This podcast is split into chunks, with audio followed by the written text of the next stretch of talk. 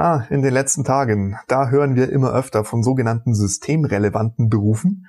Dazu zählt alles im medizinischen Bereich, die Lebensmittelbranche von der Logistik bis zur Kassenkraft und eben auch Polizei und Rettungskräfte. Eben alles, was für das Funktionieren unserer Gesellschaft unmittelbar notwendig ist. Schwierig ist es also für all jene Branchen, die unser Leben schöner machen, aber eben nicht zwingend notwendig sind. Vor allem betroffen die Kunstbranche. Theater und Museen haben geschlossen und auch für die Kabarettisten heißt es ausharren.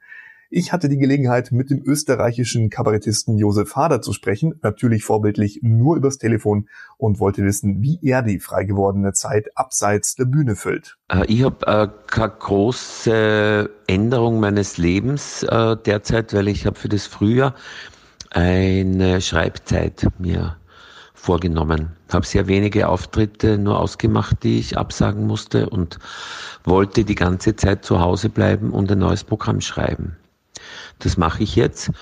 Komisch ist halt nur, dass alle anderen auch zu Hause bleiben. Immer wieder sprechen aber auch die Experten von den schwerwiegenden wirtschaftlichen Folgen. Jetzt sind Sie, Herr Hader, natürlich ein alter Hase im Kabarett und von finanziellen Ausfällen nicht unmittelbar gebeutelt. Aber wie sieht es denn bei Ihren Kollegen derzeit aus, die eben auf regelmäßige Auftritte angewiesen sind? Ich kenne einige Kolleginnen und Kollegen, die eine riesige Frühjahrstournee absagen mussten und äh, die das Geld durchaus brauchen, um über den Sommer zu kommen. Die haben jetzt Problem.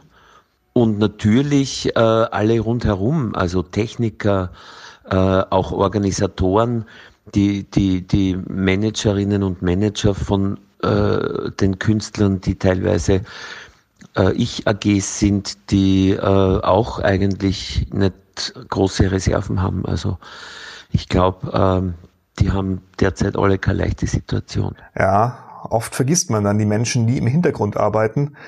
Wie rasch, äh, glauben Sie, kann sich denn die Kunst- und Kabarettszene nach der Krise Ihrer Meinung nach erholen? Ich nehme wohl an, dass äh, wir ganz am Schluss dran kommen, äh, dass wir wieder arbeiten dürfen. Man wird die anderen Bereiche der Wirtschaft, äh, die wichtiger sind für das Gesamte, natürlich vorher wieder in Gang setzen. Aber das Gute in unserer Szene ist, dass wir alles Freiberufler sind und sozusagen von heute auf morgen äh, loslegen können.